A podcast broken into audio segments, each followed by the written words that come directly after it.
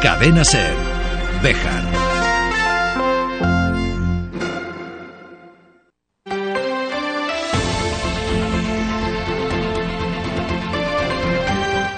Hoy por hoy Bejar. David Sánchez.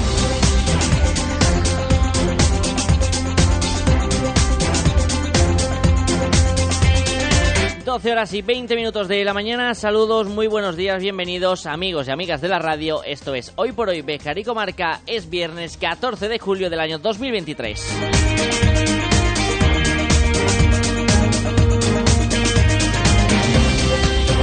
En un fin de semana intenso en el que se va a notar la influencia de la música blues por todos los rincones de nuestra localidad y comarca. Y en un programa de viernes en el que tenemos mucho, muchísimo contar. Arrancamos. Y opino de que, opino de que, opino de que, opino de que, opino de que, opino de que, opino de que, opino de que, opino de que, opino de que, opino de En el programa largo de los viernes, que nos vamos a ir hasta las 2 de la tarde, en el que vamos a hablar de muchísimos temas. Por ejemplo, vamos a irnos hasta Candelario para conocer cómo se está desarrollando el taller de formación de patrimonio turístico de Candelario, que incorpora nuevos rincones a visitar, como es el consistorio de la Villa Corita. Y queremos conocer también cómo se presentan las perspectivas de verano, tanto en los eh, integrantes del taller como en la oficina de turismo de la localidad. Hasta allí nos vamos a acercar. También vamos a ir a visitar Puente del Congosto para charlar con su nuevo alcalde, con Alfonso Hernández, del Partido España Vaciada, que accedió al gobierno hace apenas un mes. Y queremos hoy conocer cuáles van a ser las líneas de trabajo para estos próximos cuatro años para Puente del Congosto y Bercimuelle. Pero también vamos a tener página cultural, vamos a hablar del concierto que celebra hoy la Banda Municipal de Música dentro del ciclo de actuaciones veraniegas, de la conferencia inaugural de un ciclo que organiza el Centro de Estudios Bejarano, de un fotógrafo bejarano que está nominado en unos premios internacionales de fotografía. Y todo lo que nos dé tiempo a contar antes de que el reloj marque las 2 de la tarde, las 14 horas aquí en su casa, el 88.3 de la FM en Cervejar. Bienvenido, bienvenida. Y gracias como cada día por estar al otro lado. Confieso que leímos. Pero lo primero de todo es buscar la previsión del tiempo para el día que tenemos por delante. Forocoches o en otra dirección.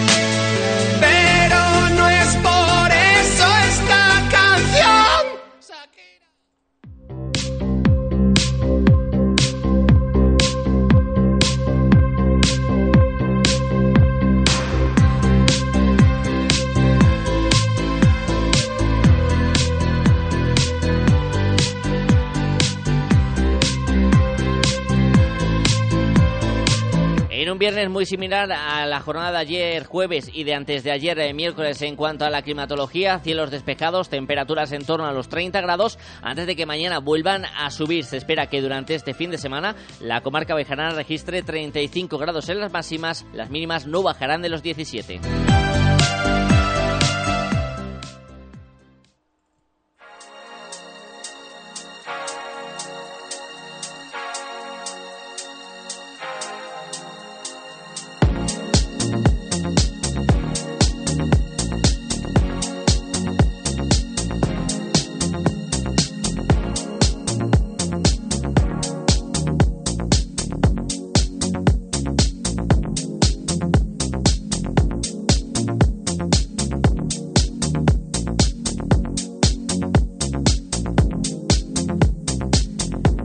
Comenzamos con una noticia con la que abríamos también el espacio de ayer, porque un poquito antes de las doce y media de la mañana del jueves, la bejarana, la viróloga Ana Fernández Esma, recibía el sexto galardón Camino Real de manos del rey Felipe VI, un premio que hace que sea la primera mujer que recibe este galardón y que la sitúa a la altura de nombres tan ilustres como Rafa Nadal, eh, Pau Gasol o Antonio Banderas.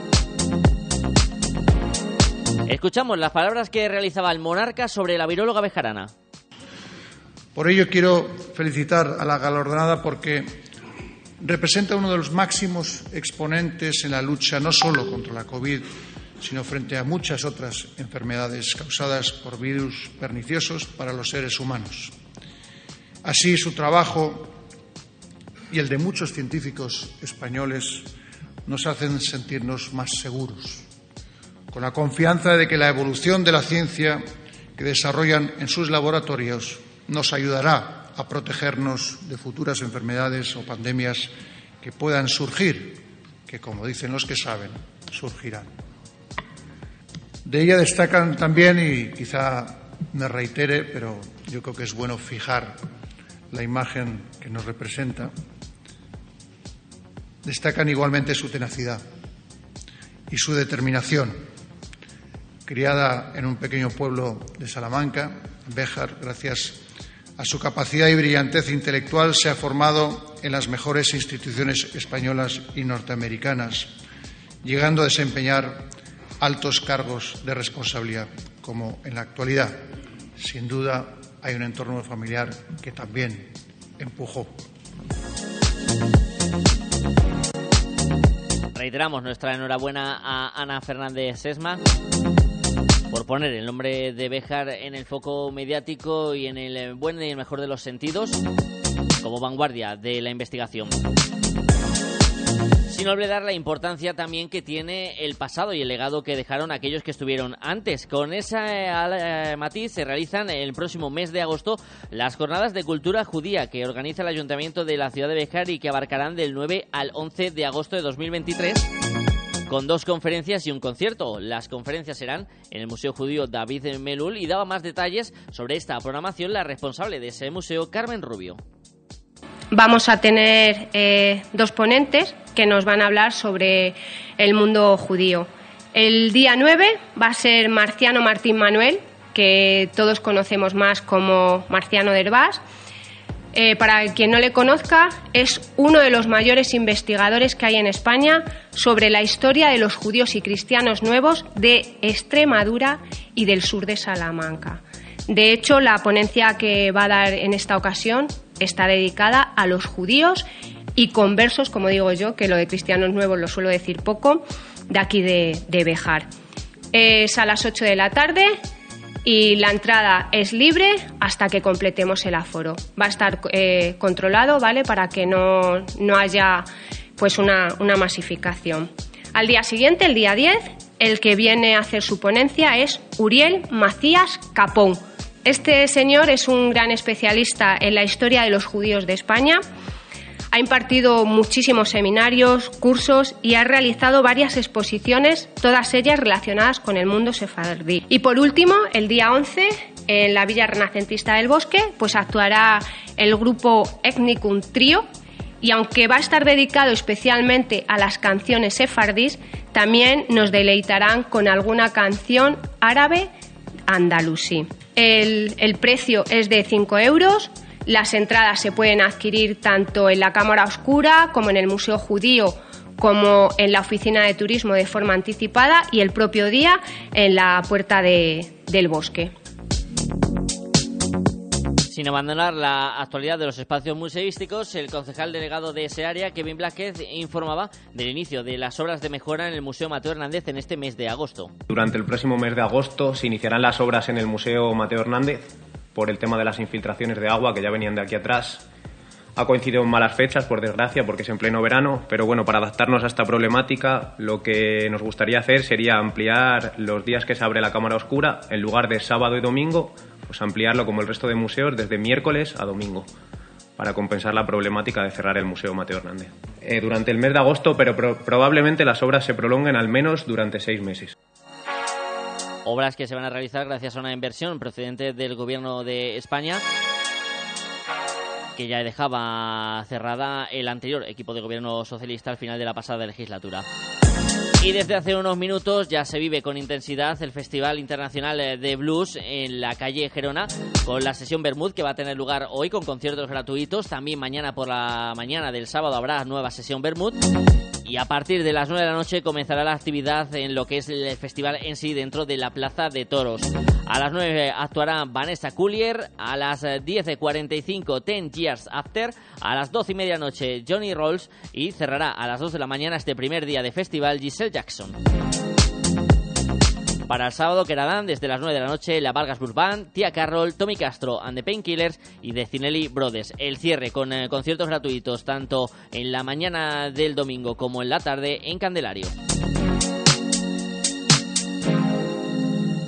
12 y 30 minutos de la mañana, precisamente nos vamos hasta Candelario para hablar turismo. Cadena Ser. Bejar.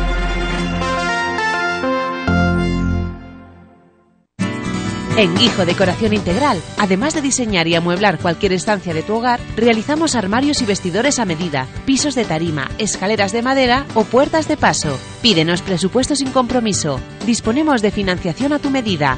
Guijo Decoración Integral. Somos tu idea de casa. En Béjar, en calle Recreo 83. Teléfono 923 40 2609.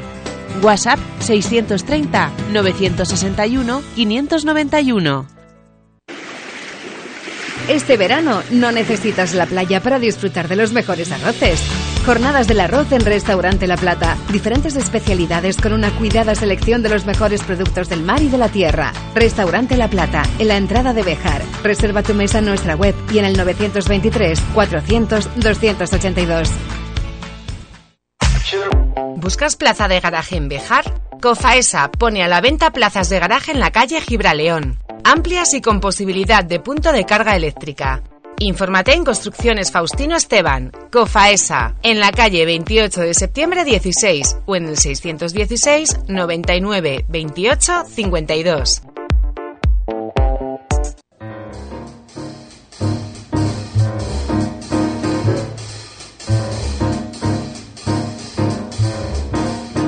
Mañana de viernes nos hemos desplazado hasta Candelario porque hoy se pone en marcha una nueva iniciativa turística dentro de la Villa Corita. Y es que se va a colocar un punto de información dentro del propio consistorio municipal, una actividad como otras muchas que les venimos contando en las últimas semanas y meses que forma parte de un proyecto de un taller de formación y empleo en el que se está impulsando a jóvenes y a vecinos de la localidad a que se involucren en el patrimonio cultural y darlo a conocer a aquellos visitantes que tiene Candelario, sobre todo en esta época estival director del curso, Roberto Lana, muy buenos días. Hola, buenos días. Encantado de saludarte, Roberto. Eh, te voy a hacer una primera pregunta que es la clásica que se hace en este tipo de eh, momentos.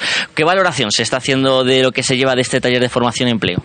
Bueno, pues lo que nos llega de la gente que nos para por la calle y que nos eh, felicita todos los días, la verdad es que parece ser que la cosa va bastante bien.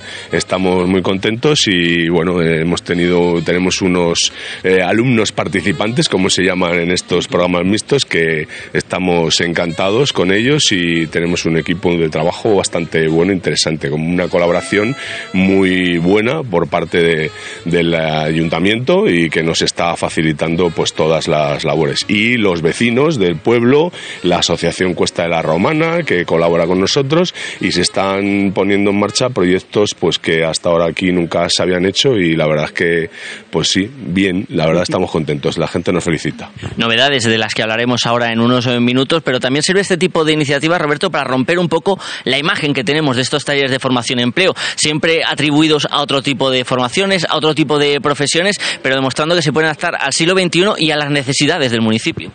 Sí, efectivamente, en los últimos años, afortunadamente, eh, desde que se arrancó pues, en Ciudad Rodrigo, empezaron los primeros, eh, se viene apostando los ayuntamientos, hay varios, ha sido Ciudad Rodrigo, ha sido Béjar y ha sido Candelario, y yo tengo la suerte estar en los tres y esperemos que los ayuntamientos, pues yo sé que necesitan jardinería, fontanería, albañilería, porque lo necesitan, pero a veces también hay que buscar otras alternativas y otras posibilidades para otro tipo de personas que, que efectivamente quieren vivir en estos territorios y el turismo es un, digamos, un recurso que se puede potenciar y que puede eh, fijar población en estos destinos eh, rurales. Es también un reto para los formadores, sobre todo, por ejemplo, en materia como el turismo, que evoluciona constantemente, que los cambios son eh, muy, muy constantes, la llegada de nuevas tecnologías. ¿Os exige a vosotros también estar un paso por delante a la hora de luego formar a los alumnos? Sí, sí, por supuesto. Yo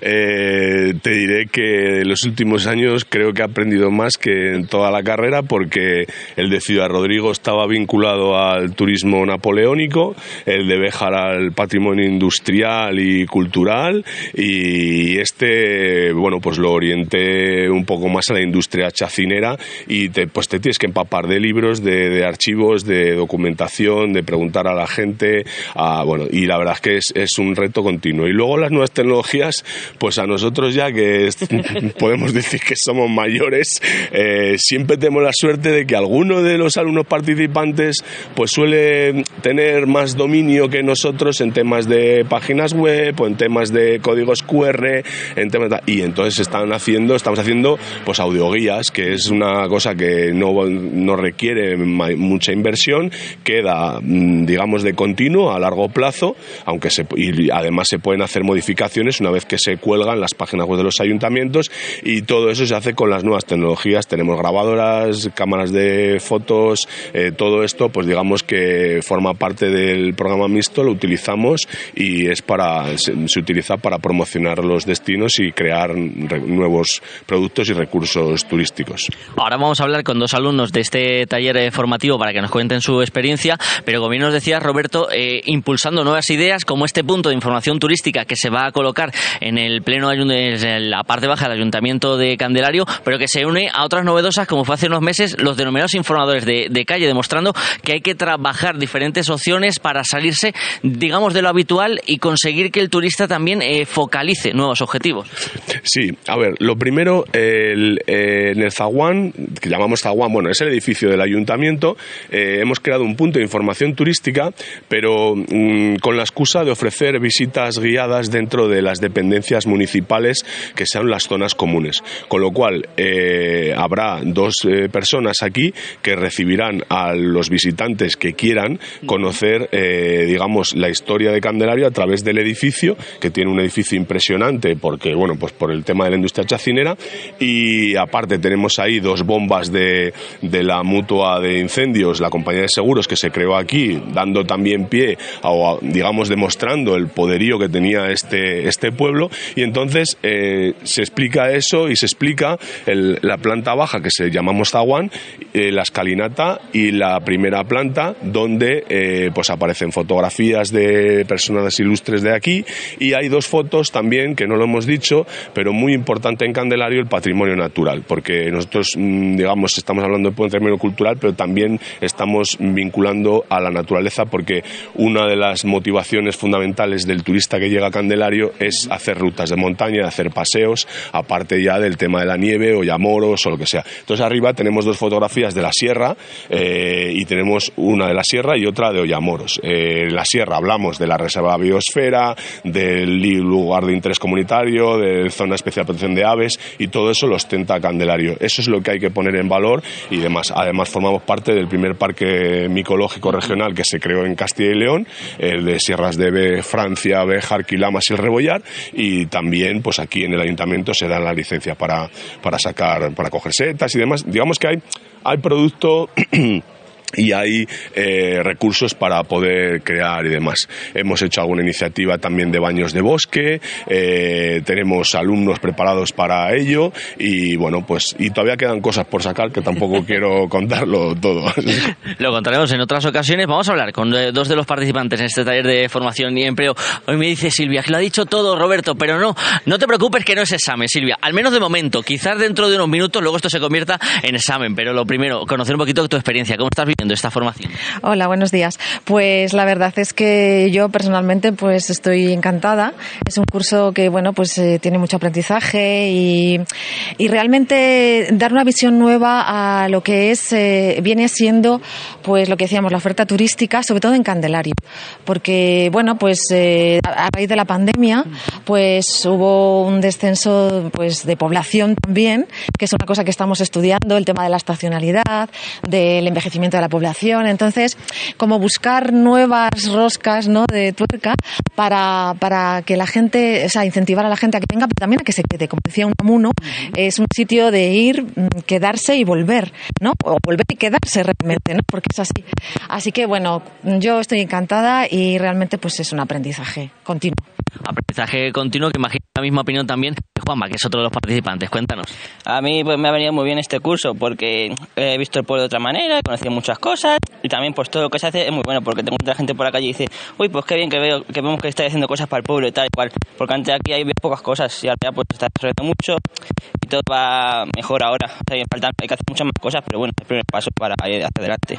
Poquito a poco me dices que, por ejemplo, te estás yendo para descubrir cosas de, de Candelario. ¿Ha habido mucha parte de o algo llamativo durante estos meses que te has dicho, pues fíjate que viviendo en Candelario no, no te lleva conocimiento de ello, te estás viviendo para descubrir de otra manera este lugar? Sí, yo, por ejemplo, había muchas cosas que llevo aquí toda la vida y no las conocía de nada.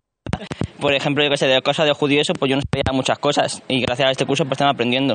Está ahí muy bien, todo eso me viene muy bien. También eh, formamos eh, parte de este descubrimiento conjunto para toda la población y todos los visitantes de Candelario. ¿Qué es lo que os demandan eh, los turistas, eh, Silvia? ¿Qué es lo que más llama la atención de estos contactos que vais teniendo o aquellos eh, elementos patrimoniales que les resulta más curioso? Bueno, lo más curioso y uno de los elementos patrimoniales, como bien dices, es el Museo de la Casa Chacinera. O sea, es el pilar central de, de Candelario y de la historia de- del patrimonio cultural. Pero también dentro del patrimonio natural, toda la belleza que hay paisajística. O sea, es maravilloso. Tiene una cantidad de recursos tremenda, desconocida por muchos. Caminos que puedes encontrar en, en todas partes de España, pues están aquí. Es- yo siempre digo que es un lugar con mil rincones, ¿no? A, a- a todos los niveles, a nivel popular y a nivel eh, natural. Y la gente, pues bueno, aprecia mucho también eh, es- es- este manso de paz, que también decía Unamuno, porque hay otros lugares más turísticos, pero aquí intentar mantener también equilibrio, ¿no? Si llegara a ser demasiada saturación o sobresaturación, pero conseguir ese equilibrio y que durante todo el año, pues esto quede pues como un lugar para que la gente pues realmente va, ven- viene, descubra, se interese y, y bueno, y formamos, que formamos, que formemos, como dice Unamuno, no una masa, sino este pueblo es una casa. Una casa para todos, tanto los que residen como los que visitan. Imagino que Juanma también, otra de las preguntas habituales que os harán los turistas, las famosas regaderas, las batipuertas, que no sé si también os ha servido para darle otra visión, ponerlo también más en valor. Vosotros, por ejemplo, acostumbrados a verlo en el día a día. Claro, nosotros siempre lo vemos y claro, y viene que mucha gente te pregunta y dice, tú, pero si es que esto, claro, te parece tan normal, pero ellos no saben nada. Y claro, se cuenta un poco, eh, porque van al museo, ya se descubre un poco porque tú estás relacionado con la industria sacinera y ya van y dicen, uy, si vos que bien ha venido a descubrirlo y tal, y por estar por aquí. Entonces, pues ellos descubren otra vista del pueblo porque eso no lo conocen. Y sin embargo, nosotros ya estamos acostumbrados y dicen, uy, pues esto no parece una bubería, pero no lo es. Para eso también sirve este taller de formación para que aquellos que residen en Candelario vean eh, su lugar habitual con otros ojos. La última pregunta se la voy a hacer a Silvia. Le comentaba antes a Roberto las nuevas tecnologías. ¿Cómo os ayudan en ese sentido también las nuevas tecnologías? Porque ahora hay mucha gente que puede pensar, bueno, yo me lo miro todo en Google y me puedo hacer la visita, pero también es importante saber y tener contacto con alguien que te sepa explicar más allá de lo que podemos encontrar en Internet, ¿no? Por supuestísimo. Yo siento que es compatible, que las nuevas tecnologías están aquí para ayudarnos, pero realmente la gente lo que quiere es el trato también, del tú a tú, del yo a yo, de la cercanía. Y entonces, efectivamente, tenemos esa herramienta como soporte, la gente conoce y además los códigos QR ayudan y, y es importantísimo esa- ese papel. Pero al final quieren el que tú les cuentes, les expliques, porque es una cosa de las que me preguntabas antes, valora más la gente y es esa, esa cercanía, esa, esa manera de explicarlo para que ellos tengan otro concepto que a lo mejor no tenían de antes sobre Candelario. Y, y eso es como magia, ¿no? Es como crear una magia, un vínculo, porque al final se genera un vínculo con la gente. Y entonces dicen, pues tengo que volver. Pues te- porque tengo cosas que descubrir, según la manera en que se van diciendo las cosas. Cosa que la tecnología te lo ofrece a nivel técnico, teórico, muy bien, pero siempre hay que buscar un matiz diferente, un matiz dentro de la escala cromática, ¿no? Y, y- y entonces yo creo que, que es, es lo que le hace, la cercanía, la cercanía con la gente. Que no se nos olvide porque las tecnologías a veces nos separan. ese calor humano tan necesario en este siglo XXI. Roberto, Juanma, Silvia, gracias a los tres. Que funcione muy bien este punto de información y seguiremos viniendo de visita a Candelario, que siempre es un placer. Gracias, chicos. Muchas gracias a vosotros por subir a vernos. Gracias por venir. Muchísimas gracias, David.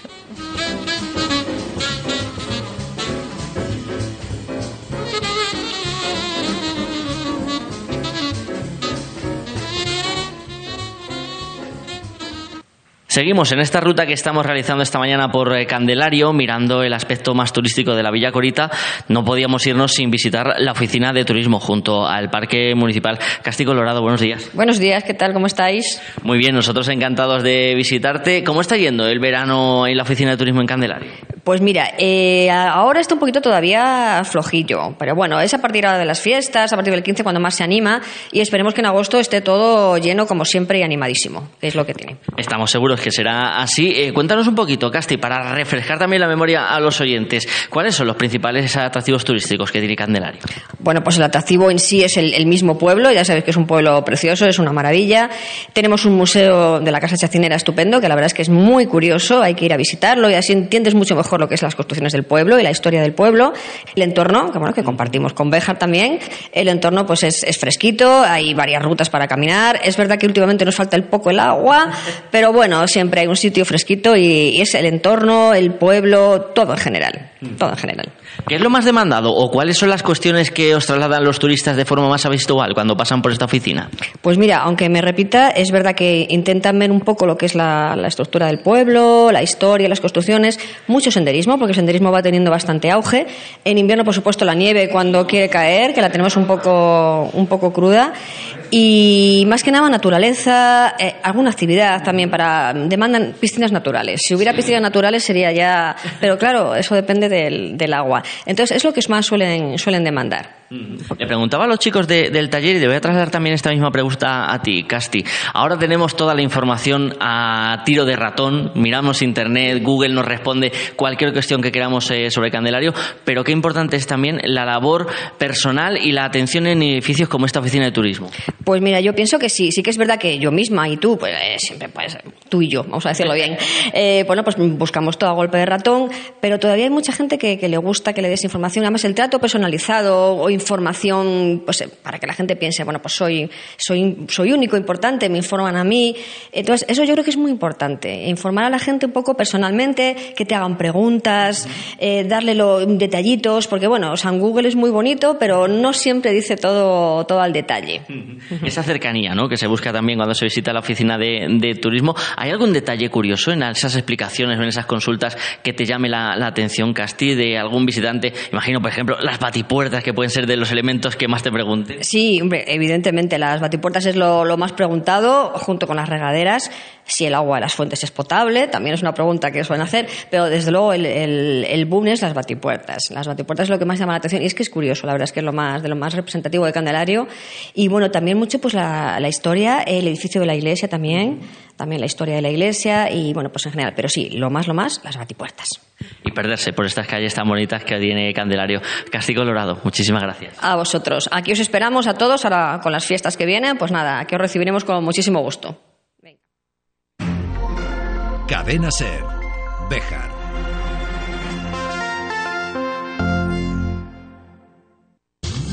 Piensos Damián, piensos molidos y granulados para vacuno, ovino, caprino, porcino, gallinas, directamente del molino al animal. Piensos Damián, primeras marcas y amplia gama de alimentación, accesorios e higiene para tus mascotas.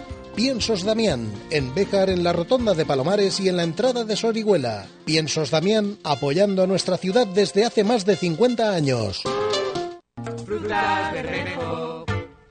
Calidad y mejor precio. Frutas Bermejo, de cosecha propia. En Béjar, en carretera de Salamanca, frente a Mercadona y en la calle Tejedores 11. Te atendemos personalmente y con reparto a domicilio.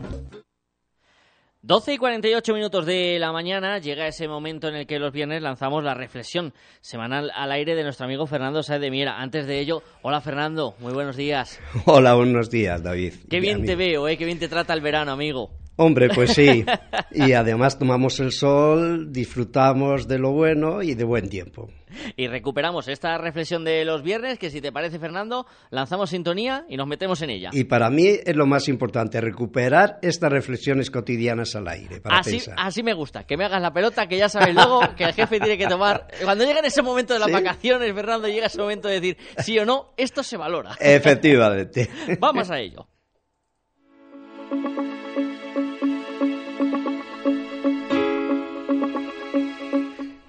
Y el 23 de julio votamos. Decía o dice Darío Fo, la sátira es el arma más eficaz contra el poder. El poder no soporta el humor, ya que la risa libera al hombre de sus miedos. Muy buenos días, amigos oyentes de la cadena Cervejar. Bueno, pues de nuevo volvemos a estas reflexiones cotidianas para pensar de los viernes.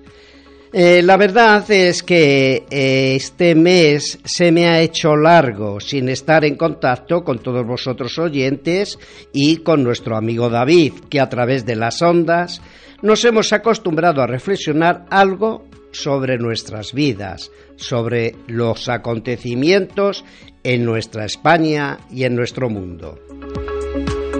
Pero antes de nada, amigos oyentes, quiero felicitar a David, a nuestro buen amigo David para hacerle la pelota, que es el director de esta cadena SER en Béjar, por su enlace matrimonial.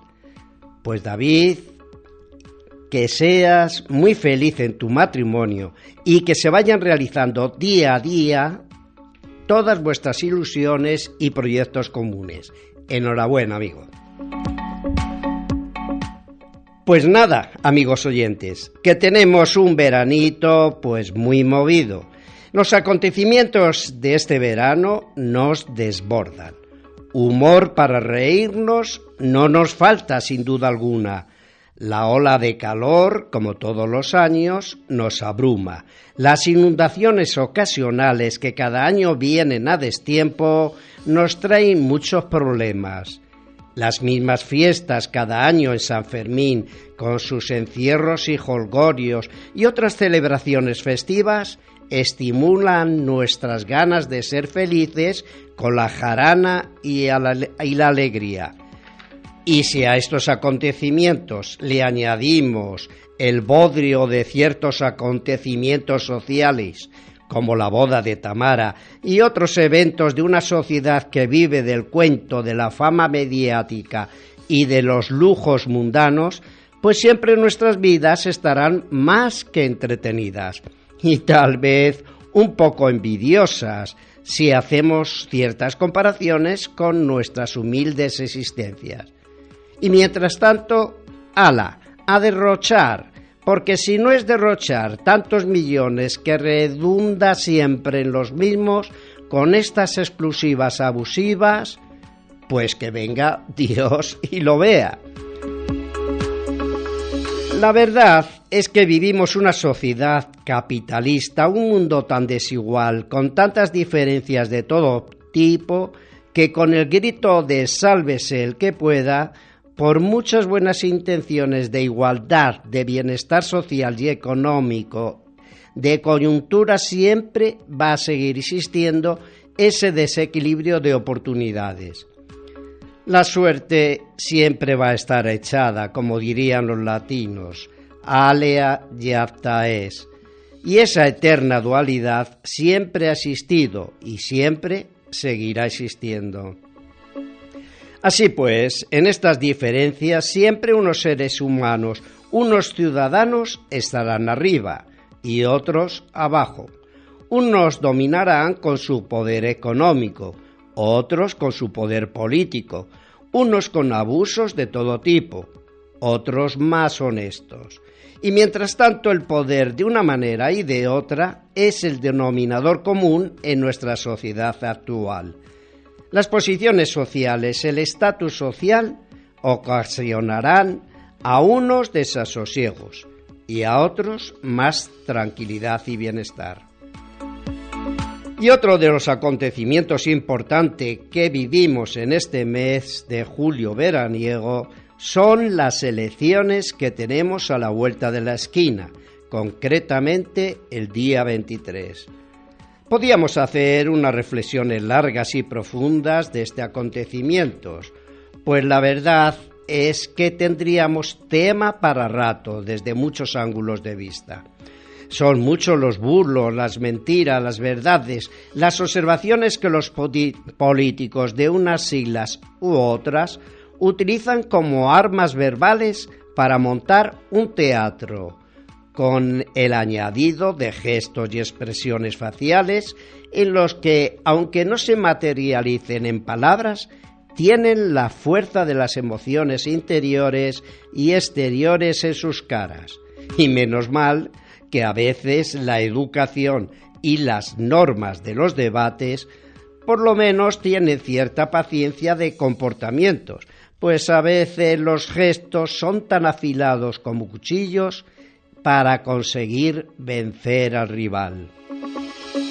Muchas veces las guerras dialécticas, además de confusas, no transmiten claridad a los que de verdad a lo que de verdad es importante de cara a conseguir un bien común y un bienestar ciudadano que realmente es lo más importante. Pienso que las batallas, eh, a mí no me gusta esta palabra, pues no se trata de una guerra, pienso que las batallas dialécticas tienen que convencer con la razón para luego desembocar en una realidad práctica. No todo vale. Parece que siempre ante unas elecciones democráticas hay que coger el camino del enfrentamiento, primero para destrozar al contrario y segundo para engatusar a los ciudadanos oyentes y sufrientes. Pues no, pienso que ese no es el mejor camino para organizar una verdadera democracia en nuestra España. Considero que el buen humor, la risa, relaja, libera y mide cualquier situación de estrés y miedos de las personas, de los ciudadanos. Considero que a veces es importante reírse de uno mismo. Y también considero que los gobernantes políticos también tendrían que tener muy en cuenta esto, de que el humor de los ciudadanos con cierta ironía tendría que, ser una buena llamada de atención para corregir ciertos errores que llevan en su autoritarismo de poder. Y que la democracia sin duda alguna, siempre tendría que estar al servicio de los ciudadanos, no a un engolamiento personal de los políticos de turno.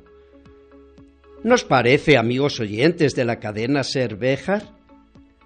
Pues que el 23 de julio, como se dice en el argot taurino, que Dios reparta suerte y que el presidente que elijamos no pierda los papeles para conseguir que nuestra España tenga de verdad ese equilibrio donde el bienestar laboral, la educación, la cultura, la sanidad sea su mejor trabajo para conseguir que los ciudadanos tengamos una vida más digna.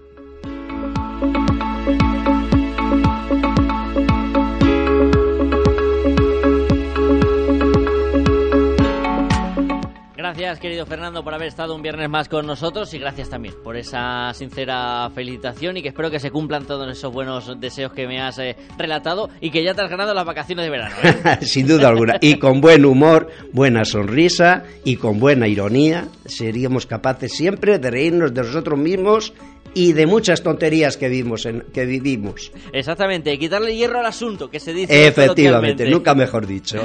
Gracias, Fernando. Te espero la semana que viene. Vale, un abrazo a ti y a todos los oyentes.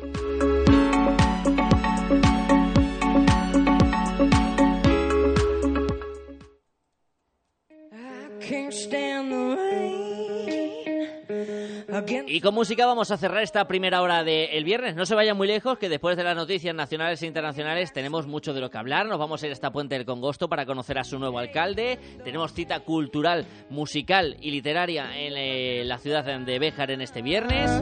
Vamos a irnos hasta Inglaterra para charlar con un fotógrafo bejarano y todo lo que nos dé tiempo a contar en la segunda hora. No se vayan, que también vivimos con intensidad el Festival Internacional de Blues. Everything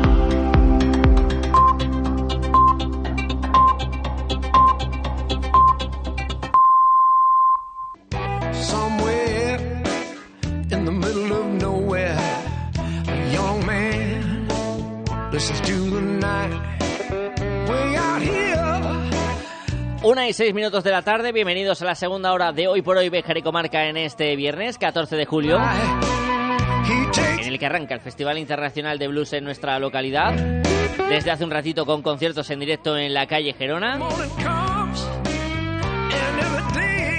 Y esta noche con la apertura de puertas a las 8 a partir de las 9 con las actuaciones de Vanessa Coolier, Ten Years After, Johnny Rolls y Giselle Jackson en el día del viernes. Y para mañana, también a partir de las 9 de la noche, en la Plaza de Toros de la Ancianita, eh, Vargas Blues Band, Tía Carroll, a quien estamos escuchando, Tommy Castro and the Painkillers. Y cerrarán las actuaciones en los días grandes del festival de Cinelli Brothers.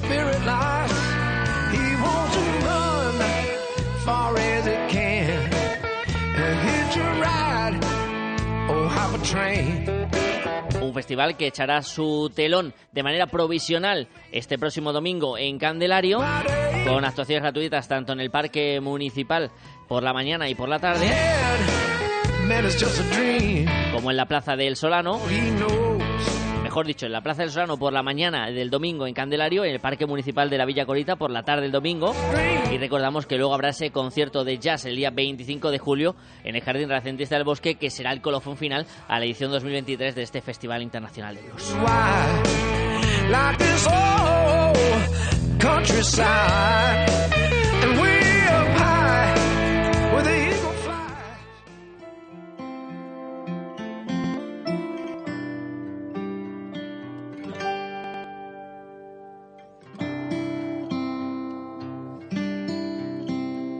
Segunda hora de viernes, en este ya caluroso verano que estamos viviendo en la ciudad de Vejer, nos marchamos hasta la calle Colón, hasta el Salón de Belleza Marta. Marta Hernández, buenos días. Buenos días, David. Bienvenida de nuevo a la sintonía de, de Ser. ¿Cómo está yendo este verano por el Salón de Belleza? Bueno, pues este verano, mm, como todos los veranos, afortunadamente trabajando mucho, muchísimo, porque, eh, bueno, pues por suerte tenemos siempre mucho trabajo y el verano es una, una temporada que se incrementa por, por el volumen de gente que viene a la zona de Bejar y los alrededores. Con lo cual, mu- muy bien, sin minutos, sin minutos. y le hemos robado estos minutitos para que se pase por la sintonía de la SER a Marta, para que hablemos además de algo importante también en este verano. En las semanas previas antes de que me marchara de vacaciones habíamos hablado de esos cuidados de la piel, esas necesidades previas antes de que llegara el calor, Marta, y vamos a hablar de la hidratación y la nutrición para la piel durante la época estival. Es cierto, bueno, ya hemos hablado otras veces de lo importante que es mm, en esta época, sobre todo eh, proteger, proteger la piel. Una, una de las eh, normas imprescindibles para tener una buena calidad de piel durante y después del verano y bueno, y para en realidad para que no suframos consecuencias a lo largo de nuestra vida es proteger la piel. Es importantísimo que utilicemos buenos protectores en función de la necesidad de cada, de cada color de piel y, y en función de la zona donde vamos a tomar el sol y de las horas en las que vamos a tomar el sol.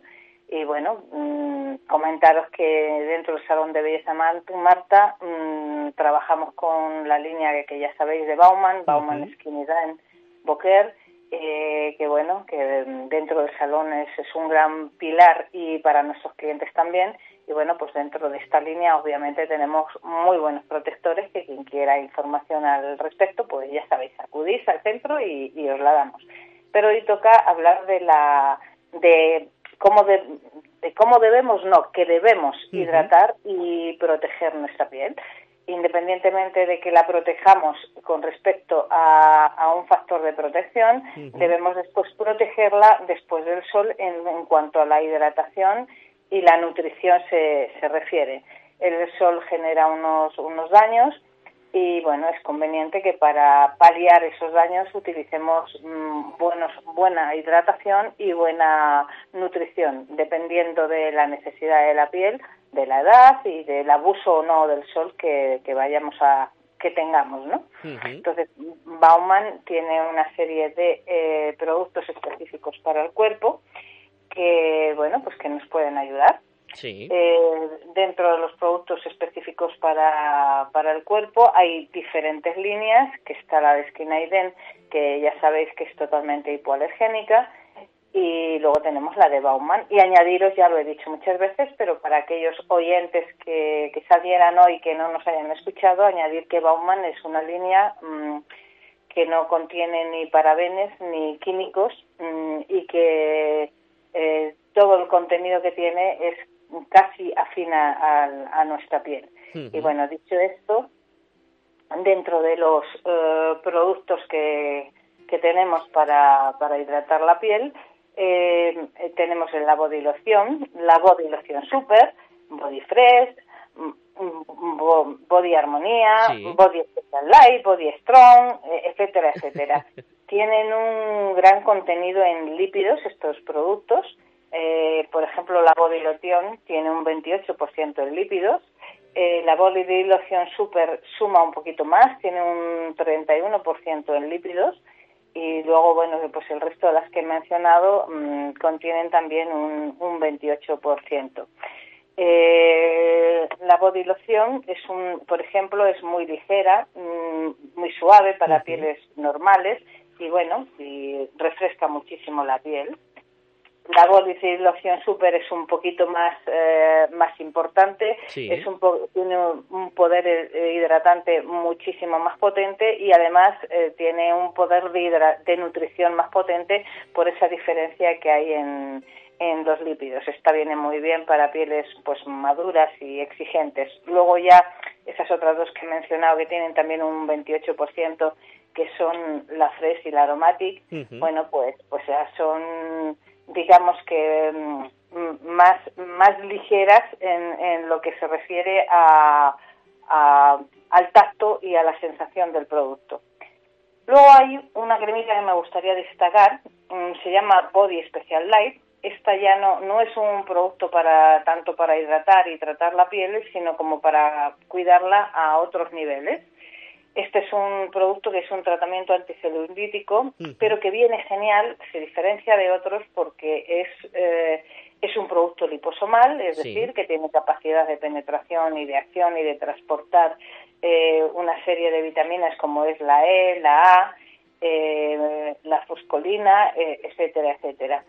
Eh, es un tratamiento mm, para utilizar en caso de pequeñas venitas y arañas musculares. También se utiliza como producto reafirmante y es un producto que se utiliza para, para quemar los pequeños cúmulos de grasa. Sí. Mm, Por lo tanto, es un producto anticelulítico genial y al, al ser mm, específico para pequeñas venitas y arañas vasculares, es genial para aquellas personas que tienden a retener líquidos y que tienden a tener pesadez de piernas. Dentro de esta línea tenemos la Body Special Strong, que también es una formulación anticelulítica y que potencia mucho la irrigación sanguínea mm, y quema grasas. Esta crema es un, hace un, efecto calor, eh, por lo tanto mm, es muy buena también, aparte de utilizarla como anticelulítico, es muy buena para emplearla para, para rebajar la tensión muscular, para aquellas personas que, que hacen deporte o sencillamente que, que caminan o que por cualquier razón puedan tener tensión muscular. Ujú. Pues es un producto muy adecuado para, para ello. Ujú. Vamos tomando manta de cada uno de esos eh, productos, poniendo siempre de, de relieve, Marta, la protección y el cuidado de la piel que hay que realizar, independientemente de que nos echemos alguno de estos productos o incluso usemos algún pro- producto con eh, factor de protección eh, solar, también un poco el sentido común, el si estamos notando que el sol está incidiendo demasiado en nuestra piel, buscar una sombra o buscar un lugar eh, donde protegernos, que es también un elemento principal en esta época de verano.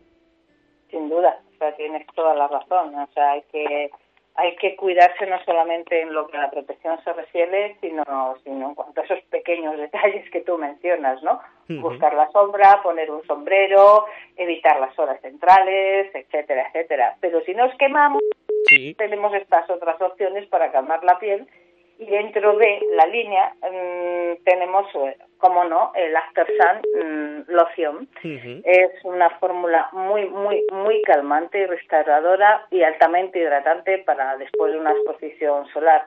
Sí. Lógicamente, como todos los Aspersan, refresca y calma las rojeces. Eh, tiene otra propiedad que reafirma la intensidad del bronceado y mm, eh, se puede utilizar como, como crema hidratante eh, de, para después del verano, es decir, no simplemente como after sun, sino como, como decía antes, es importante después del sol hidratarse. Bueno, pues este, este es un producto que puede utilizarse tranquilamente como producto de hidratación. Contiene aloe vera gel, manteca karité, manteca de aceite de macadamia, vitamina E, vitamina D, pantenol, Ujú. provitamina A, beta caroteno y se utiliza también como protector de, de la radiación de uva y radicales libres, es decir, que si utilizamos este producto mm, post-solar, eh, en determinadas horas del día, por ejemplo, yo que sé, a las 7 de la tarde, que todavía tenemos rayos solares, eh, mm, sigue, sigue haciéndonos un, un efecto de protección. ¿Mm? Ujú. Importante también tenerlo en, en cuenta. ¿Qué más podemos añadir en este viernes, Marta? Quería destacar otro producto de la línea que para la época es como muy adecuado. Se llama Chas Cream y es un producto para pieles muy agrietadas. Eh, es un producto específico para los pies. Es un excelente reparador de los talones agrietados mm, y en pieles y- y en muy, muy, muy, muy secas. Eh, puede también tratar las manos muy dañadas que necesiten intentosos cuidados o, lógicamente, mm, pieles que tengan una sequedad extrema. Eh, tiene un 8% de urea, es un alto contenido para, para un cosmético en- enfocado en- a pies. Eh, normalmente los, los cosméticos suelen tener un, un grado inferior de urea. Y, sin embargo, este producto, pues ya os digo, tiene un, un 8%, lo que lo hace pues un, un excelente mm, producto para hidratar, para hidratar y para nutrir fuertemente los talones mm, agrietados. Y en esta época, bueno, pues eh, hay muchos casos, en ocasiones por problemas circulatorios, en, o en otras ocasiones por llevar el pie al aire. Eh, esto hace que, que el pie se deseque y se, se, se seque y se y, y quede muy muy deshidratado y tenga una falta digamos como de, de nutrición el polvo el aire etcétera entonces los pies hay que mimarlos un poquito para que esto no suceda entonces mi consejo es que procuramos llevar procuremos llevar el pie en algunos momentos del día tapado y, y luego poner buenos productos lógicamente de, de hidratación y la Chas Cream es un, un producto excelente para cuidar esa delicada parte del, del cuerpo. Tomamos nota de todo ello y sobre todo también de ese cuidado de que disfrutemos de una forma segura de este verano que está siendo muy caluroso. Marta Hernández, de Salón de Belleza. Marta, gracias por haber estado este viernes eh, con nosotros y charlamos dentro de unos días. Pues hasta dentro de unos días, David.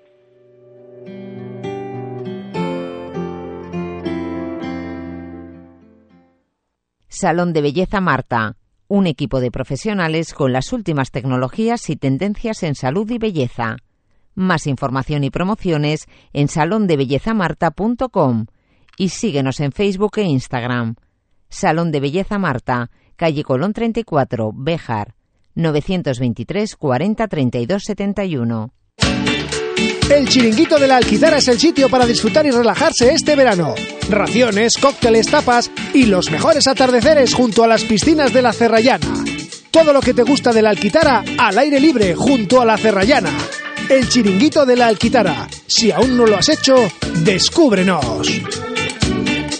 Estación de servicio Bejaroil en Bejar. ¿Todavía no nos conoces? Abierta 24 horas al día con los mejores precios en carburante de toda la zona y servicio atendido. Y además zona de lavado de vehículos con cuatro amplios boxes a tu disposición. ¿Necesitas pan, butano, hielo o bebidas frías? También lo tenemos. Estación de servicio Bejaroil en Bejar. No dejes de visitarnos.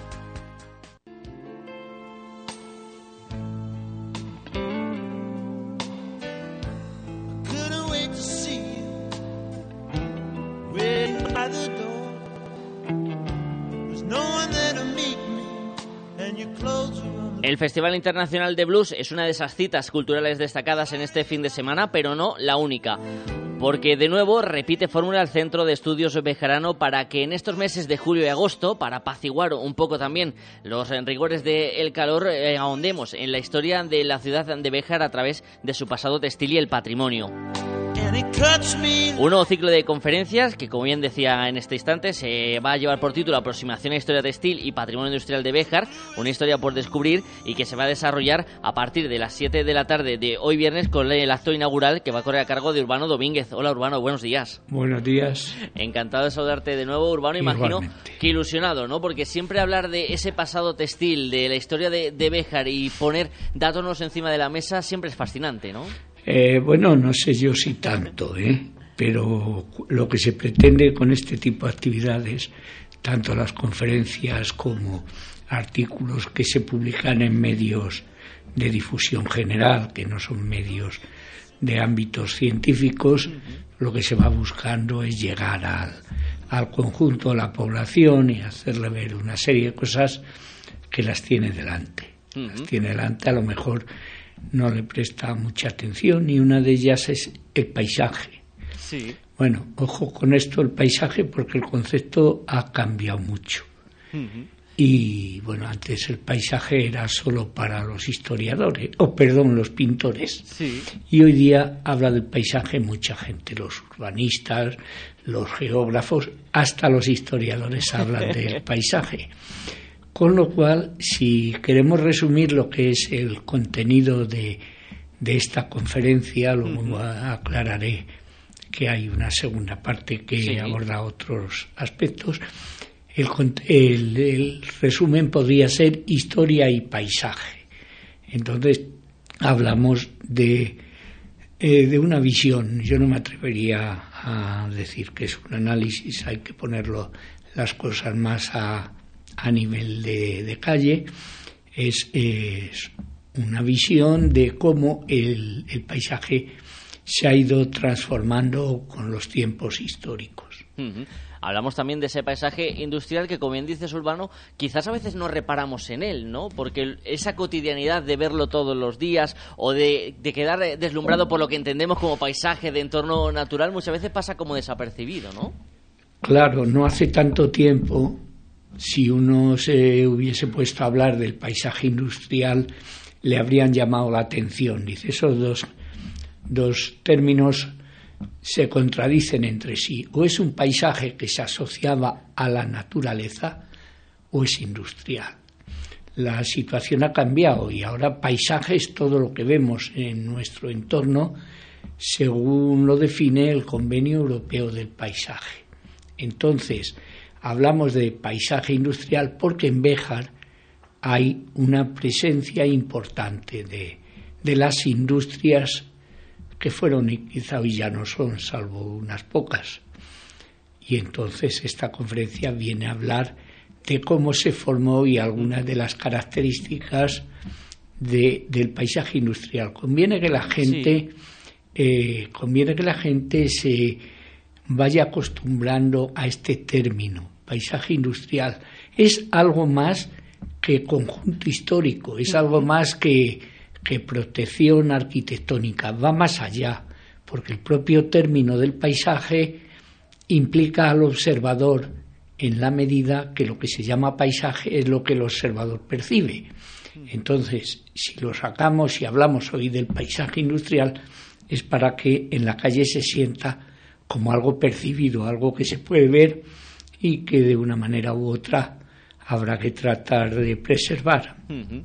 Esta tarde la conferencia que va a ofrecer Urbano ahondará más en profundidad sobre ello, pero sí me gustaría preguntarte, ¿hay algún elemento, alguna característica que haga singular a ese paisaje industrial de, de Bejar Urbano? Bueno, mm, yo no voy a yo no voy a hacer un spoiler.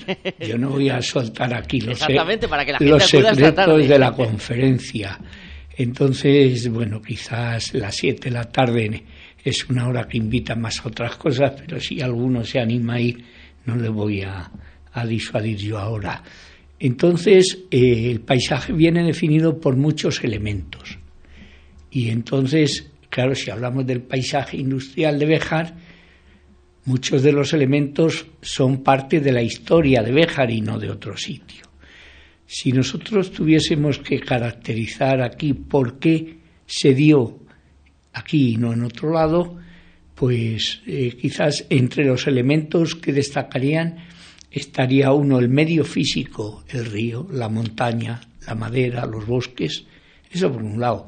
Y por otro lado, el medio social y político, eh, bueno, pues regido o encabezado por los propios duques de Bejar que tuvieron una implicación directa en la manufactura y el comercio textil.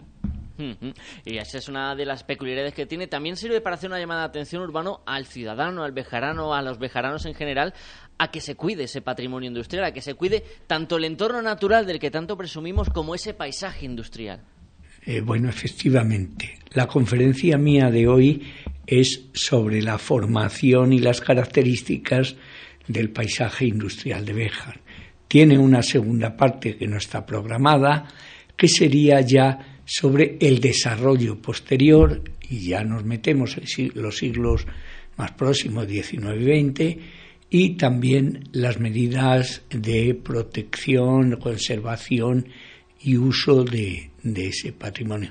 Algún otro de los conferenciantes va a hablar de algo de esto y yo espero volverlo a decir, bueno, esto que vimos cómo se formó, lo que hoy tenemos es lo que hay, lo podemos revisar y de lo que se trata es de que siga existiendo.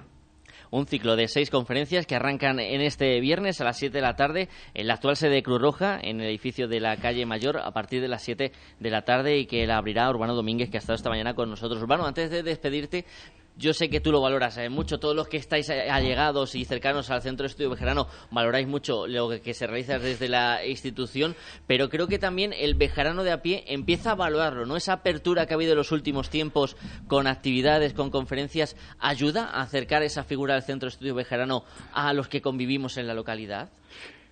Bueno, el Centro de Estudios tiene una trayectoria de varios decenios, entonces ha ido evolucionando, empezó con muy pocos medios, menos gente, y se nota que ha ido creciendo.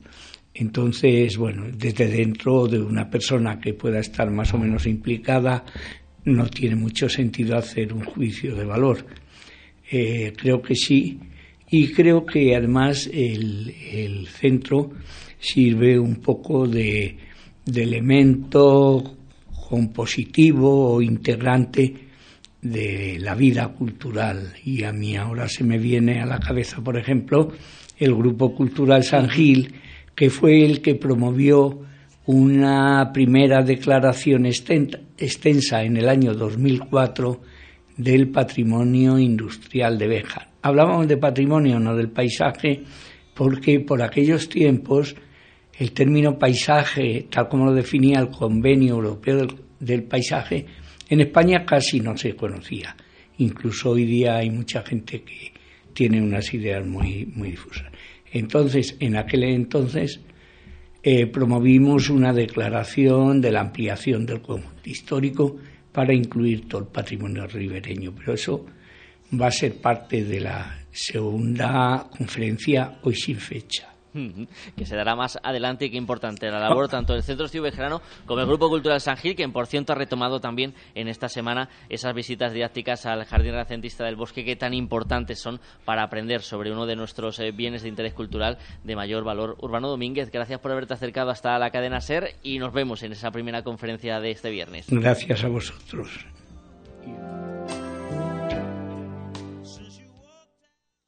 En Ibarte Ecos, cambiar de electrodoméstico es muy sencillo. Te atendemos personalmente. Te lo llevamos a casa y retiramos el antiguo. Nos adaptamos a tus necesidades y tu presupuesto. Y contamos con servicio técnico propio por si tienes cualquier problema. Por eso somos Ibarte Ecos, en la calle Mayor de Pardiña 64 de Bejar. ¿Tienes un gran consumo de energía eléctrica? Ponte en manos de un verdadero profesional y ahorra mediante una instalación de autoconsumo. En Gamo Energías llevamos 20 años realizando instalaciones fotovoltaicas. Nos ocupamos de todo el proceso, diseño previo, montaje, legalización y mantenimiento posterior. Gamo Energías, ingeniería especializada en energías renovables, empresa instaladora autorizada. Gamo Energías, el sol sale para todos. Conciertos de la Banda Municipal de Música de Béjar, todos los viernes de julio a las 9 de la noche.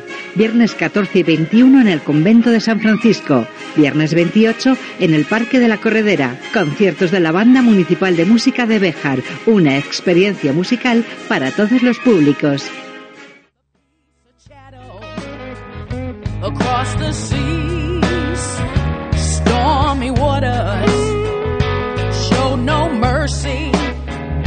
Was Satan's daughter.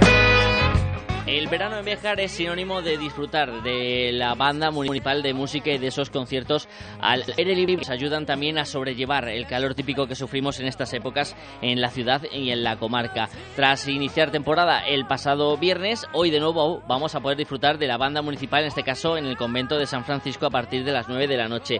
Vamos a hablar con una de sus integrantes, Marta Maillo. Buenos días. Hola, buenos días, David. Encantado de saludarte, Marta. Imagino que satisfechos, ¿no? Después de ese concierto inaugural que tuvo muy buena acogida. Pues sí, muy contentos de empezar por fin la temporada y más en, en el bosque, que nos encanta tocar allí, con un repertorio un poco nuevo que, que hemos trabajado con mucha ilusión y teníamos muchas ganas de estrenar. Desde luego también nosotros teníamos ganas de escucharos en eh, una de las épocas en la que quizás eh, más vinculamos a la banda municipal con las actuaciones, ¿no? Que es este eh, momento de- del verano que también para los integrantes de la banda imagino que es especial, ¿no? Esta serie de conciertos que siempre ocurren en esta época. Pues sí, porque al final es cuando más nos vemos y más nos juntamos, porque durante eh, el resto de la temporada, durante el año, no nos vemos tanto. Y también por gusto estar con los compañeros. Hay que compaginar a veces esas exigencias laborales y profesionales con lo que se necesita de ensayos en la banda municipal. Hoy de nuevo tenemos cita cambiando a otro escenario típico, Marta, al convento de San Francisco, que también es un lugar emblemático para la banda en esta época de verano. Pues sí, porque allí es donde realizamos los, los ensayos y para nosotros es como estar en casa. Y estamos muy cómodos tocando allí. Sin de hacer ningún spoiler, que se dice hoy en día, que vamos a poder disfrutar en el concierto de hoy. Pues hoy eh, vamos a interpretar eh, dos pasodobles, dos zarzuelas y una suite de canciones inglesas de folk. Ese va a ser el menú que tiene preparada la banda municipal de música de la ciudad de Bejar, que todavía tendrá otros dos conciertos durante el mes de, de julio. En Marta, ¿es complicado preparar tantos conciertos eh, tan seguidos? Porque imagino que hay que tener también esa variedad en el repertorio para que a los que acudan a todos no tengan la sensación de que se ha repetido, ¿no? Sí, a ver, normalmente intentamos innovar con algo mínimo, pero sí que sí que lleva un, un esfuerzo y un, un, un compromiso, ¿no? Y en- acudir a los ensayos y, y sobre todo que salgan los conciertos. y luego esa recompensa de las felicitaciones, ¿no? Cuando acaban esos conciertos en los que se acercan los bejaranos y bejaranas y notáis también ese cariño que se os tiene. Sí, porque además en, en sitios como ya hemos dicho, al aire libre, eh, la gente suele ir más por la cosa de, pues yo qué sé, eh, la gente está dando un paseo y, y le escucha y se pasa. Entonces el público también es más variado y, y gusta también ver gente nueva. La cita esta noche a partir de las 9 en el convento de San Francisco. Marta Maillo, gracias por habernos atendido este ratito de la mañana. No te voy a hacer sufrir porque sé que estás más cómoda cuando llega el momento de ponerse con el instrumento a estar hablando con los medios de comunicación, pero te agradecemos que hayas estado estos minutos y que le mandes un abrazo a Ramón eh, Hernández, que normalmente es con el que charlamos, pero que hoy no nos podía atender. Genial, gracias a ti David.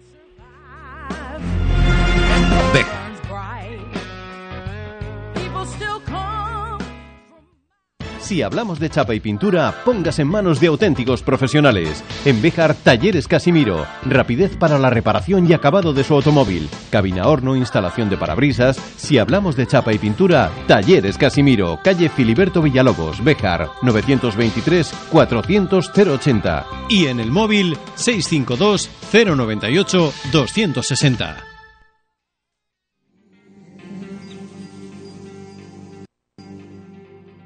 I can't stand the rain against my window, bringing back sweet memories. Dentro de poquitas fechas cumplirán un mes en sus nuevos cargos todos los ayuntamientos de España que se constituyeron el pasado 17 de junio.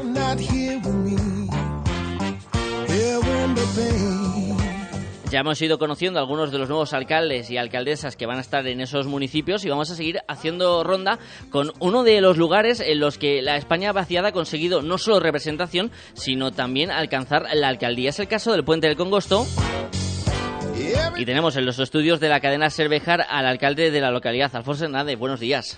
Buenos días, David. Encantado de saludarte, Alfonso. También está con nosotros David Ramos, que es eh, portavoz de la España vaciada en Salamanca, con el que luego hablaremos también de las propuestas de España vaciada en esas elecciones nacionales que deos a vuelta a la esquina. Buenos días, David. Buenos días. Encantado de saludaros a los dos. Voy a empezar con el señor alcalde. Alfonso, ¿cómo están siendo estas primeras semanas, estos primeros días al frente del consistorio en Puente del Congosto? Pues están siendo unas semanas complicadas, difíciles, porque cuando el día 17 tomamos posesión la nueva corporación, no tuvimos ningún apoyo del gobierno anterior. Nadie se presentó en la investidura, ni el señor alcalde anterior, ni ninguno de los concejales. Por lo tanto, hemos ido dando tumbos e intentando solucionar problemas puntuales cada día.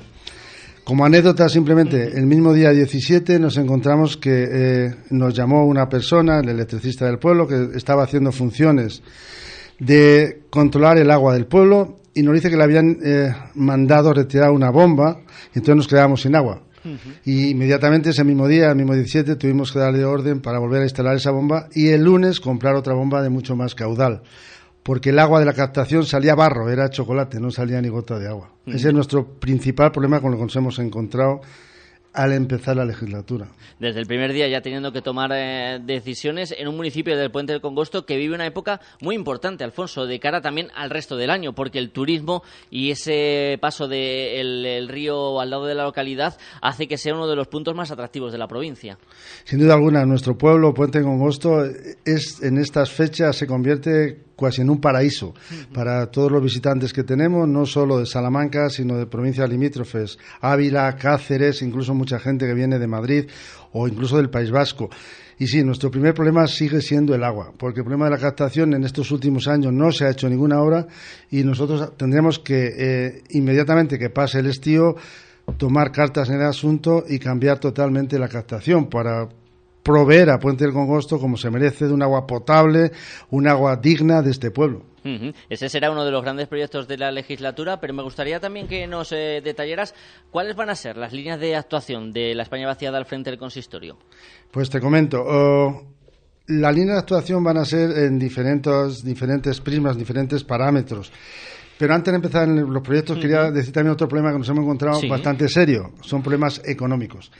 Eh, cuando se hizo el arqueo con la antigua corporación, nos hablaban que había 351.000 y 351.000 euros y la realidad no es esa ni mucho menos, ya que hay comprometidos cerca de 300.000, eh, eh, concretamente 297.000 euros en deudas de facturas que ya estaban realizados los trabajos que no estaban pagados, que yo sigo pagando, o seguimos pagando la nueva corporación durante estos días y en otros proyectos mucho más serios, como tres depuradoras, dos para Puente de Congosto y otra para Bercimuelle, que están los dineros, pero no se han empe- empezado las obras.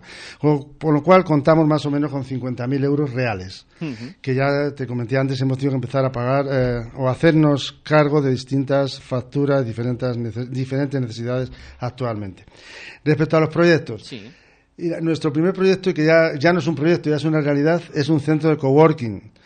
Eh, Ayer inauguramos eh, con dos personas brasileras que, que- que empezaron a trabajar, dos personas que tenían una amiga suya en Puente del Congosto y que estando trabajando en este momento en Irlanda y en Barcelona, pues eh, eh, han podido venir a visitar a esta amiga porque disponen de este espacio. Si no, no hubieran podido. Creo que es un proyecto muy ambicioso, muy bonito, pero a la vez eh, eh, que va- nos va eh, vamos a tener que dedicarle bastante tiempo, porque como bien sabes, eh, el trabajo ha cambiado. Gracias a la pandemia o desde la pandemia, eh, las empresas han sacado a trabajar a sus empleados fuera y nosotros queremos que Puente de Congosto se convierta en un lugar de referencia para estas personas, para las personas que vienen ahora a pasar vacaciones a Puente y no solo para ellas, que sean nuestros primeros, eh, eh, las primeras personas en las cuales estaremos ayudando, los que son naturales de Puente de Congosto. Pero también muchas personas que vienen a visitarnos, como decías antes, un pueblo que recibe muchísima gente. Entonces van a tener la oportunidad de poder trabajar en la misma empresa, pero desde Puente Congosto. Queremos hacer también un centro en este coworking que tenemos. Estamos, apo- somos, entramos dentro del espacio Cogocil, de, de- patrocinado por Adris y la Junta de Castilla y León. El día 12 eh, se hizo la presentación oficial en Salamanca, en el cual estuvimos distintas personas, y ayer, como digo, lo inauguramos ya en Puente de Congosto.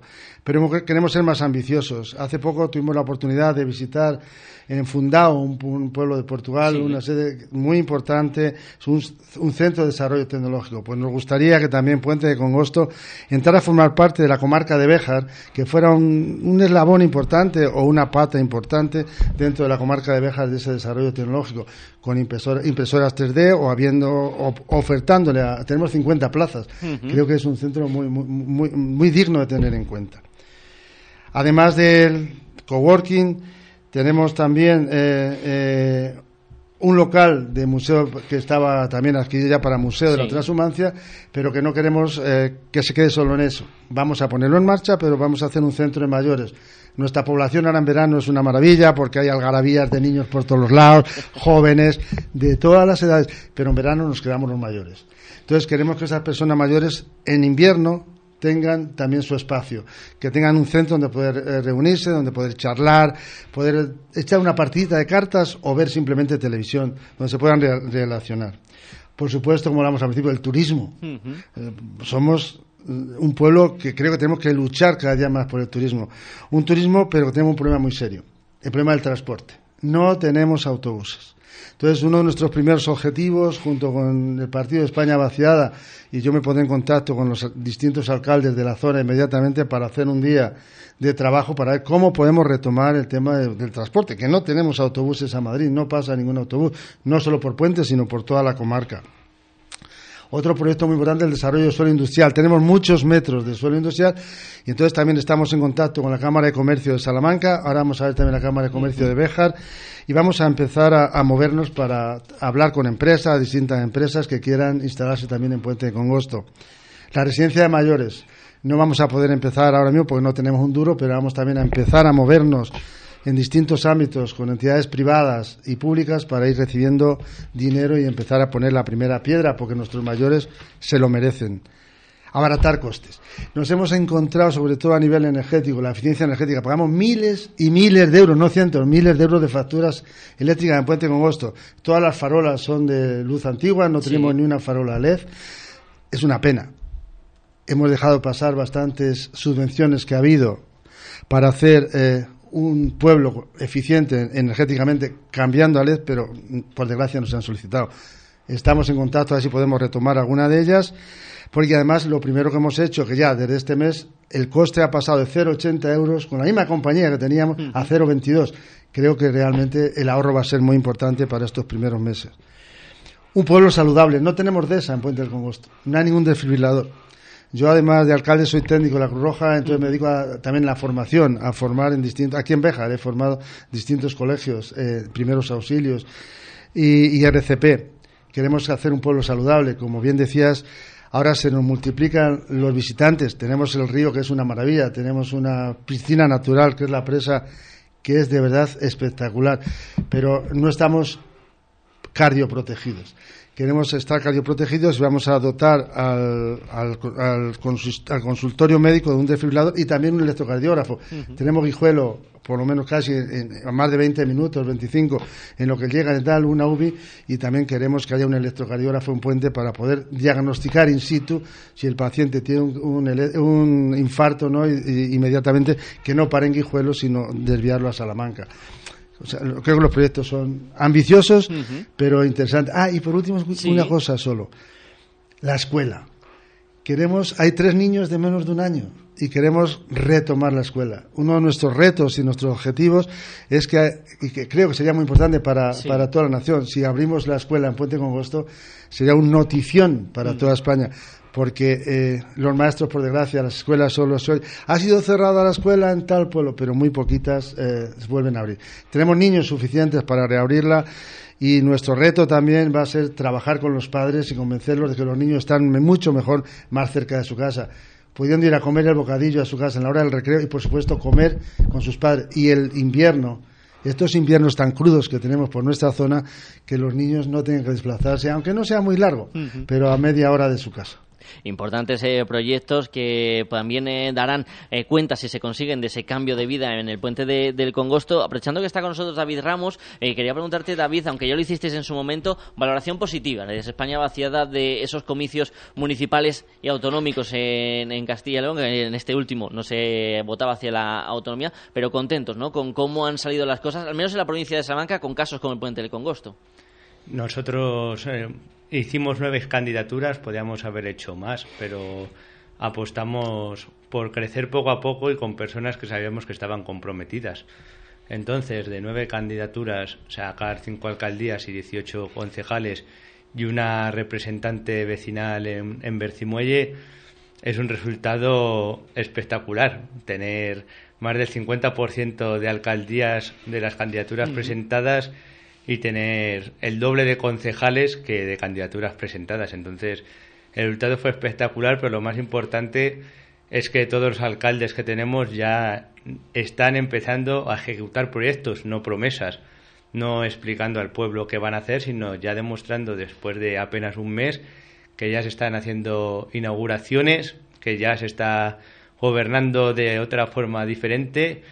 En Villanueva del Conde tenemos Sí. a los cuatro concejales desbrozando ellos los, los bosques porque se han encontrado una deuda de 50.000 euros, no hay para contratar personas y, y son los propios concejales de España vaciada, los cuatro, los que están desbrozando y el pueblo está empezando a sumarse a ellos para ayudarles. Y ven que están comprometidos con el pueblo no desde la palabra sino desde los hechos. David, ¿hay solución a todos los problemas y males que siempre se señalan, por ejemplo, a la provincia de Salamanca, cuando hablamos de despoblación, falta de futuro para los jóvenes? ¿Estamos a tiempo todavía de, de revertir esa situación? Estamos a tiempo, eh, pero no tenemos mucho más tiempo. Es decir, nosotros en nuestra campaña estamos diciendo nos jugamos nuestro presente, ya no nuestro futuro. Es decir, si empezáramos ya, sí, pero dentro de cuatro o ocho años no lo sé. Entonces, a tiempo estamos y estamos intentando que nuestros municipios sean un ejemplo para que el resto de alcaldes sean de la formación que sea, les acompañen en este viaje a través de las mancomunidades, que es donde se juntan los alcaldes de la comarca y empiecen a hacer proyectos en común sin mirar si su partido es de izquierdas, de derechas o de centro liberal. ¿Qué perspectivas hay de cara a esos comicios del 23 de, de julio, esas elecciones eh, generales? Lo- las posibilidades son realistas. Nosotros vamos a hacer todo lo posible, pero sabemos que sacar 40.000 votos en esta provincia con apenas un año y medio de vida es complicado. Lo que estamos haciendo es yendo a todos los pueblos y explicando nuestro programa pueblo a pueblo sin mirar cuántos habitantes tiene o qué partido gobierna en él. A nosotros no nos importa. Lo que estamos haciendo es hacer que se conozca España vaciada, explicarles cómo trabajamos, poniendo los ejemplos que tenemos y que ellos mismos decidan a quién quieren apoyar. Pero para nosotros lo importante, y siendo realistas, como bien dicho, es que se conozca la marca y que en el 2027, en las próximas elecciones municipales, intentar entrar ya en la Diputación, que es el siguiente paso, y desde allí poder ejecutar con los planes provinciales proyectos más viables que los que hay actualmente en la provincia de Salamanca, que han resultado ser un fracaso, y no lo digo yo, lo dicen los datos de los últimos 20 años, y eso no es echar la culpa a quien ha gobernado ni buscar la confrontación política, sino decir una realidad desde los datos, no desde la crítica por la crítica ni por buscar el voto. Entonces, a nosotros nos encantaría que nosotros los proyectos que hemos mandado a Diputación, las propuestas sobre el tren de la Ruta de la Plata, sobre la fiscalidad diferenciada y la y la- el aumento de Guardia Civil en nuestra provincia y, eh, y como es el proyecto que habéis visto recientemente Sí. que hemos presentado para esta comarca de Béjar del Centro Tecnológico y el Centro de Investigación Agrícola y Ganadero, la Diputación lo asumiera y lo ejecutaran ellos durante estos cuatro años. Aunque se lleve el mérito el, el señor Iglesias o quien gobierne, lo importante es que dentro, si eso sucede, dentro de cuatro años esta provincia podría, podría ser viable y se ganaría población y eso sería bueno para todos los salmantinos. Entonces nosotros ponemos por encima de los intereses de nuestro partido, los intereses de la provincia y lo demostramos. Para luchar por ese futuro tan necesario. No nos vamos a ir tan lejos, Alfonso, y voy a terminar contigo, porque a la vuelta de la esquina lo tenemos, eh, esas fiestas de Puente del Congosto, ese verano. ¿Qué perspectivas hay un poquito desde el equipo de, gobierno de cómo va a ser el verano y una breve pincelada de lo que serán las fiestas, que luego cuando se vayan acercando ya las conoceremos en detalle? Bien, eh, el verano va a ser como todos los veranos. Un verano muy intenso, un verano repleto de gente, como decíamos antes, de algarabía por las calles, un verano que vamos a intentar hacer actividades desde los niños hasta para los más mayores. Hoy mismo ya comienzan alguna actividad. Nos hemos reunido hace ya unas semanas con las distintas asociaciones de Puente del Congosto, asociaciones de vecinos y amigos de Puente, asociación de mayores, asociación de mujeres y la asociación de San Roque, que son los mayordomos, en la cual les dejamos muy clara una cosa. Nosotros no queremos que ninguna asociación vaya por sí misma, por separado. Tampoco el ayuntamiento va a ir. Queremos que seamos todos juntos los que decidamos qué queremos para Puente del Congosto y Bercimuelle, que antes se me ha olvidado. No somos Puente del Congosto, somos Puente del Congosto y Bercimuelle. Entonces queremos trabajar conjuntamente con todas las asociaciones para poder hacer un programa mucho más rico, mucho más potente y poder llegar, como digo, a todas y cada una de las personas, de los niños más pequeños hasta los más mayores, de, de tanto de Puente del Congosto como de Bercimuelle. Quería decir antes de que se me olvide que eh, creo que me, me siento muy orgulloso y, y creo que soy muy afortunado del equipo que tengo conmigo. Del teniente alcalde, Manuel Delgado, que es una persona experimentada en- a nivel de política del pueblo, ya que ha estado pues como veintitantos años desde la oposición a 12 años gobernando como teniente alcalde también con su hermano José en, en el Partido Popular. Hemos incorporado una persona que creo que tiene unos potencia- un potencial inmenso, que es Felipe, una persona que vive en Madrid, pero que su esposa es de Bercimuelle y, y- y creo que está ahí con nosotros trabajando muy bien. Y una persona joven, Rebeca, de Puente de Congosto, afincada en Madrid, pero que va a trabajar por la cultura y la juventud a tope por Puente de Congosto y Bercimuelle. Y contamos también con el alcalde pedáneo de Bercimuelle, Cirilo Hernández, con el cual estamos condenados en el buen sentido de la palabra, a trabajar durante cuatro años eh, para que Puente y Bercimuelle sean realmente un pueblo o dos pueblos dentro de un mismo ayuntamiento que, se, que, que se- que trabajen como Dios manda. O sea, no podemos eh, mm, permitirnos ninguna rivalidad. Tenemos que ir unidos. Puente de Congosto y Bercimuelle. Y nosotros estaremos muy atentos a todas las novedades que nos lleguen desde ambas localidades. Alfonso Hernández, David Ramos, gracias a los dos por haber venido hasta los estudios de la cadena Ser en Bejar. Gracias a vosotros. Gracias a vosotros. Gracias chicos. Y mención también a Rosa, concejala de Bercimuelle, que me lo dice antes de marcharse del estudio Alfonso, que no se nos olvide también esa mención a Rosa. Y antes de marcharnos nos vamos a ir hasta el Reino Unido, hasta Londres. Porque durante esta mañana hemos grabado una conversación que hemos mantenido con el fotógrafo bejarano Juan Carlos Verona, que ha hecho un pequeño alto en su trabajo diario para contarnos cómo está viviendo esas nominaciones a los premios de fotografía OAP 2023, en el que está presente en dos categorías. No lo esperaba porque, mm, eh, a ver, son unos premios en los que eh, mandan un montón de trabajo, muchísimos profesionales de la foto y mm, categoría de moda, que y, eh, fue como raro porque la modelo llegó una hora tarde a la sesión, nos íbamos a ir del estudio, al final decidimos hacer las fotos y mira, ha salido, ha salido esa foto. Eh, es muy contento con eso. Y hay dos horas después de que me mandasen la notificación de, de, ese- de esa nominación de Fashion, eh, me llegó la noticia de las fotos de, de Béjar. Eh, y nada, eso me hizo muchísima ilusión porque, claro, eh, imagínate yo siendo de allí y, y que pues que tengas ese reconocimiento me, me tocó bastante. Y es que parte de ese, tra- patrimonio que tenemos, el de Industria Steel en Béjar, ese componente de ese segundo trabajo, en esa segunda eh, categoría. ¿Cuándo realizaste este trabajo, Juan Carlos? Y también, ¿qué sentías cuando ibas visitando esas diferentes fábricas eh, que al final para gente que ha nacido en Béjar, como es tu caso o el mío, eh, lo tenemos muy vinculado a nuestro ADN? Pues mira, el proyecto es un trabajo que es un trabajo que está todavía en, en marcha. O sea, es un trabajo que no está terminado.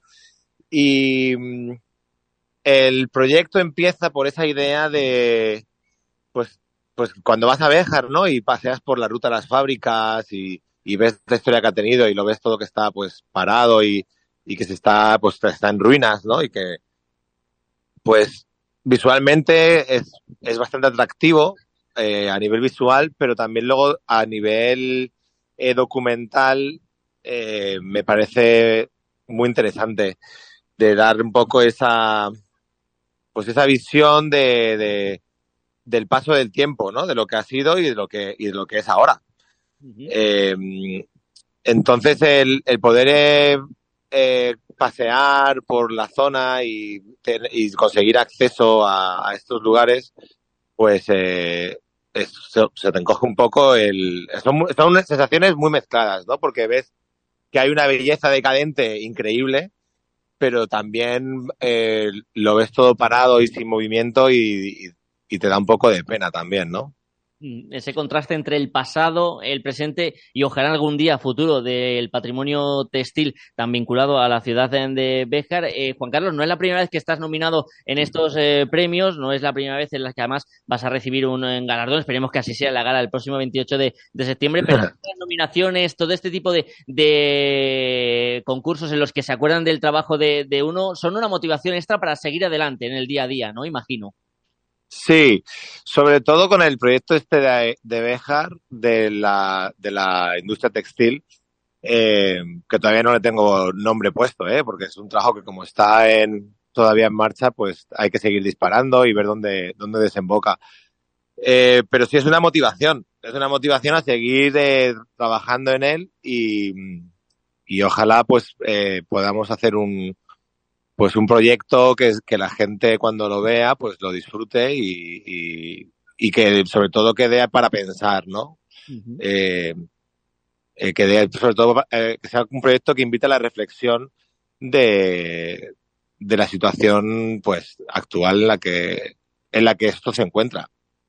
Porque Sí, te iba a preguntar, Juan Carlos, que más allá de estas nominaciones y, de premios, eh, ¿cuáles son eh, los proyectos que tienes ahora mismo encima de, la mesa? ¿En qué está involucrado el fotógrafo Juan Carlos Verona actualmente? Bueno, pues eh, yo estoy.